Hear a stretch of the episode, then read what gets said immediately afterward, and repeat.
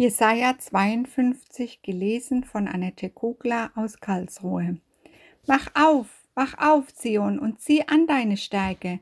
Schmücke dich herrlich, Jerusalem, du heilige Stadt. Denn es wird hinfort kein Unbeschnittener oder Unreiner zu dir hineingehen. Schüttle den Staub ab, steh auf, setz dich auf den Thron, Jerusalem. Mach dich los von den Fesseln deines Halses, du gefangene Tochter Zion. Denn so spricht der Herr, ihr seid umsonst verkauft, ihr sollt auch ohne Geld ausgelöst werden. So spricht Gott der Herr. Mein Volk zog einst hinab nach Ägypten, dass es dort ein Fremdling wäre. Auch Assur hat ihm ohne Grund Gewalt angetan. Aber nun, was habe ich hier zu schaffen? spricht der Herr.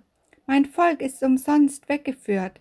Seine Tyrannen prahlen, spricht der Herr, und mein Name wird immer den ganzen Tag gelästert.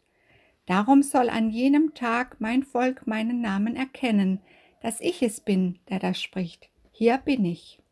Wie lieblich sind auf den Bergen die Füße des Freudenboten, der da Frieden verkündigt, Gutes predigt, Heil verkündigt, der da sagt zu Zion, dein Gott ist König. Deine Wächter rufen mit lauter Stimme und jubeln miteinander, denn sie werden's mit ihren Augen sehen, wenn der Herr nach Zion zurückkehrt.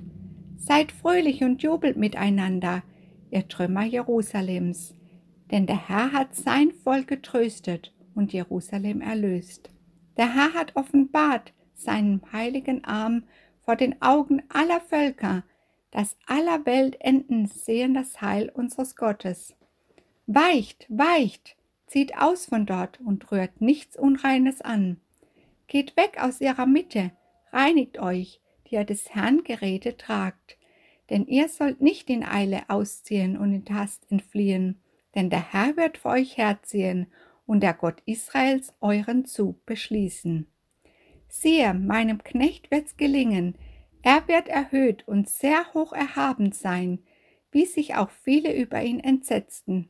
So entstellt sah er aus, nicht mehr wie ein Mensch, und seine Gestalt nicht wie der Menschen Kinder. So wird er viele Völker in Staunen versetzen, dass auch Könige ihren Mund vor ihm zuhalten. Denn was ihnen nie erzählt wurde, das werden sie nun sehen, und was sie nie gehört haben, nun erfahren.